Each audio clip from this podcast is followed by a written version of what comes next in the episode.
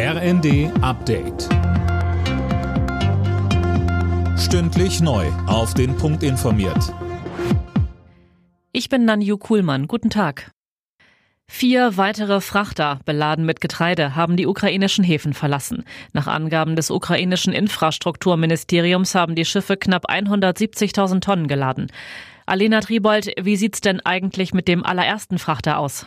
Ja, der hatte ja am Montag in Odessa abgelegt, sollte heute in Tripoli im Libanon ankommen. Das verzögert sich aber nochmal. Übereinstimmenden Berichten zufolge wird das Schiff erst übermorgen erwartet.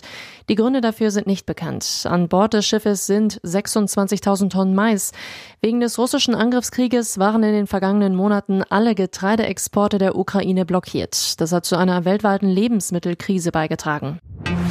Im Nahen Osten ist es zwischen Israel und militanten Palästinensern zur schwersten Gewalteskalation seit über einem Jahr gekommen.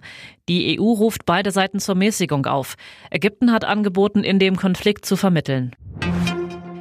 Gesundheitsminister Lauterbach fordert von der Ständigen Impfkommission jetzt klare Vorgaben auch für die Jüngeren beim Thema vierte Corona-Impfung. Bisher gibt's eine Impfempfehlung ja nur für über 70-Jährige und Risikopatienten.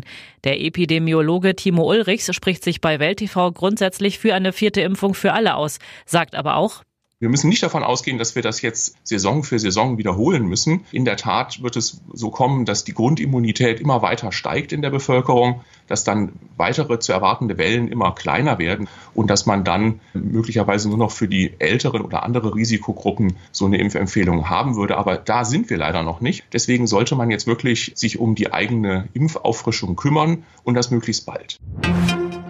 Nach zahlreichen Flugstreichungen geht die Lufthansa davon aus, dass sich die Lage jetzt stabilisiert. Die Talsohle ist durchschritten, sagte Konzernvorständin Christina Förster den Funke-Zeitungen. Eine deutliche Entlastung erwartet sie allerdings erst zum Winterflugplan Ende Oktober. Alle Nachrichten auf rnd.de